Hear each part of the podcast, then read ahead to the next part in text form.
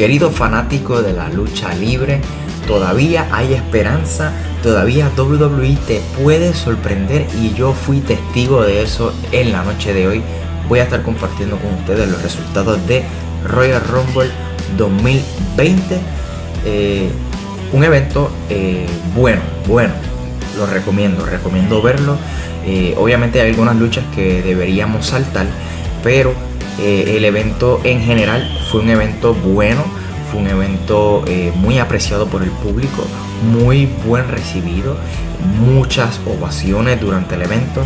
Y comenzamos eh, primero que nada hablando de que el evento tuvo una duración de 4 horas sin contar el kickoff que yo lamentablemente yo no tuve la oportunidad de verlo eh, completo el kickoff pero sí pude ver la lucha entre Andrade 100 Almas contra Humberto Carrillo una lucha bastante lenta. Yo esperaba un poquito más. Al final retiene Andrade 100 almas el campeonato de los Estados Unidos. Y entiendo que lo mejor para los negocios es que le den eh, un reinado bastante largo, bastante extenso a eh, Andrade. Se lo merece, definitivamente. Pero comenzamos entonces el evento como tal de el Royal Rumble abriendo Roman Reigns contra Baron Corbin o ahora conocido como King Corbin, en una lucha en donde el conteo era eh, eh, donde fuera. Y yo, yo, no esperaba mucho de esta pelea, honestamente. Ya WWE nos había cansado con esta rivalidad, pero yo debo admitir que esta lucha a mí me sorprendió. No fue una lucha mala, eh, se dieron con todo. Al final salieron Dolph Ziggler y Bobby Roode a, defender a, King Corbin y también salieron los Usos, que eso fue eh, uno de los momentos más espectaculares de la, lucha. Al final gana Roman Reigns luego de, hacerle el Superman Punch y una lanza cerca de eh, donde estaba el público. Realmente no, no sé cómo se llama, encima de qué se lo hizo Roman Reigns, pero se le hizo la lanza encima de una especie de, como de tarima o algo así. Eh, estuvo buena la lucha, no estuvo tan mala. Eh, así que comenzamos el evento con esta pelea. El público le gustó. Y rápidamente WWE nos sorprendió con la batalla real de mujeres. En lo personal, la batalla real de mujeres no estuvo tan mala. Estuvo buena. Eh, me gustó mucho la, parte cuando eh, sale Shayna Baszler con el número 30, si no me equivoco. Y, yo por, algún momento, por un momento pensé que iba a ganar Shayna Baszler, pero eh, al final gana Charlotte Flair. Y no, sé por qué gana Charlotte. Me parece que ella todavía no ha tenido la oportunidad de ganar el, Royal Rumble femenino. Por eso entiendo que WWE le, le permitió a, Charlotte Flair ganar eh, la batalla real. Pero a mí me parece que debieron habérselo dado a Shayna Baszler. Porque muchas fuentes han revelado que en WrestleMania iba a haber una, lucha.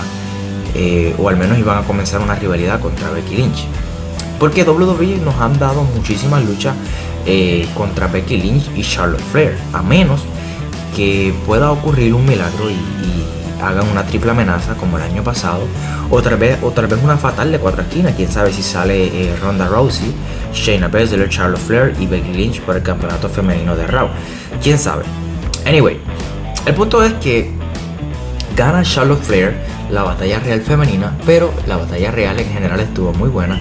Eh, eh, Bianca Belair eliminó a muchísimas luchadoras si mi memoria no me falla, a 8 elimina eh, Bianca Belair. Peleó muy bien. También estuvo bastante rato eh, Alexa Bliss junto con, Bianca Belair, de hecho, porque Alexa Bliss fue la número 1 y Bianca Belair fue la número 2 y estuvieron bastante rato. Pero eh, en general, yo te recomiendo que la veas, esa, esa lucha. Estoy grabando este podcast a las 12 y 25 de la madrugada. Tan pronto se acabó el Royal Rumble, lo estoy grabando, así que vas a escuchar los coquí en todo su apogeo y los gallos también. Aquí los gallos parece que están un poco adelantados, así que Continuamos entonces después con la lucha de Bailey contra Lacey Evans por el campeonato femenino de SmackDown. Esta es una lucha que tú puedes eh, brincarla, puedes saltarla, o puedes ir al baño, puedes este, verificar las notificaciones de Instagram, porque es una lucha que a mí no me, no me llamó la atención. Una lucha que no la encontré en ningún sentido, pero WWE pues nos quiso respetar a Lacey Evans como face, lo cual a mí no me hace sentido, ella no le sale ese personaje de face, pero anyway, al final gana y retiene el título Bailey, que tampoco me interesaba cuál era el resultado. Luego pasamos a la lucha de The Finn Bray Wyatt contra Daniel Bryan. Esto fue una lucha eh, regular. No fue una lucha mala, pero yo esperaba un poco más. Claro, esto fue una lucha en donde ambos estaban amarrados. Eh, Daniel Bryan resistió bastante. Eh, al final gana Bray Wyatt. Eso era lo mejor para los negocios. No, no debían por ningún momento quitarle el campeonato a, The Finn. Y menos Daniel Bryan. O sea, yo entiendo que debe de quitarle el campeonato a alguien que tenga un personaje oscuro, así como, como The Finn. Al final, eh, Daniel Bryan sale con ayuda de varios árbitros. Y no lo sé, me dio la impresión como si esa fuera la última lucha de Daniel Bryan. Como si él dijera, mira, ya no voy a luchar más. Tal vez me esté equivocando, Dios quiera que sí, porque Daniel Bryan es un buen luchador. Pero eh, esa fue la impresión que me dio al final de la lucha.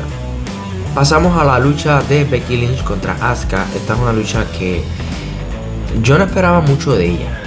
Al principio estuvo media aburrida. Hubo un momento dado en donde, en donde me llamó la atención pero el resultado era más que obvio, no iban a quitarle el campeonato a, Becky Lynch eh, y menos Asuka, que ahora mismo Asuka es como un Dolph Ziggler en WWE. Tiene los campeonatos femeninos eh, en pareja junto a Kairi Sane y no lo han defendido desde hace tiempo. Así que el resultado era más que obvio, pero eh, le dio buena pelea a Asuka. Al final gana Becky Lynch, obviamente, y finalmente pasamos al evento o a la lucha que todo el mundo estaba esperando. La batalla real de hombres masculinos. Y comenzó, obviamente, Brock Lesnar. Él, lo había anunciado de que iba a ser el número uno. El número dos fue eh, Elias, fue el número dos. Y Brock Lesnar eliminó a 13 luchadores, empatando el récord con Braun Strowman. Eh, los primeros 11 luchadores Brock Lesnar lo sacaba. Entraba uno, rápido lo sacaba. Entraba otro, rápido lo sacaba. Hubo un momento dado en donde, en donde entró eh, Kid Lee, el campeón norteamericano de NXT, y también después de él entró Braun Strowman. Y ellos, eh, por lo menos Kid Lee le dio buena lucha, le dio buena pelea a Brock Lesnar. Lo que sucede, lo que sucedió fue que Braun Strowman y Kid Lee, en vez de unirse para sacar a Brock Lesnar, se pusieron a pelear entre ellos y ahí aprovechó Brock Lesnar y lo sacó a ambos. Pero en un momento dado entró eh, Ricochet y Brock Lesnar se enfocó en darle y no sacarlo. Y luego de eso entró eh, Drew McIntyre y él estaba pendiente solamente a Drew McIntyre y en la espalda eh, Ricochet le da un golpe bajo y Brock Lesnar, obviamente, pues con un golpe bajo cualquier hombre se arrodilla. Y ahí aprovechó Drew McIntyre y con una con una Claymore elimina a Brock Lesnar. Todo el mundo empezó a corear eh, adiós, está llorando. Brock Lesnar se molestó y dijo esto apenas comienza. Eh, o sea, y eso a mí me dio, me dio mucha esperanza de ver a un Drew McIntyre contra Brock Lesnar en WrestleMania y sí, amigos, al final gana Drew McIntyre. Yo aposté por él. Yo quería que ganara él. Y WWE nos sorprendió. Por lo menos a mí me complació. Y me parece que Drew McIntyre, como es de la marca roja, él va a seleccionar a Brock Lesnar, no a The Finn, Bray Wyatt. Eh, además de lo que vimos hoy, nos confirma que se va a inclinar hacia una pelea eh, en el evento central de WrestleMania.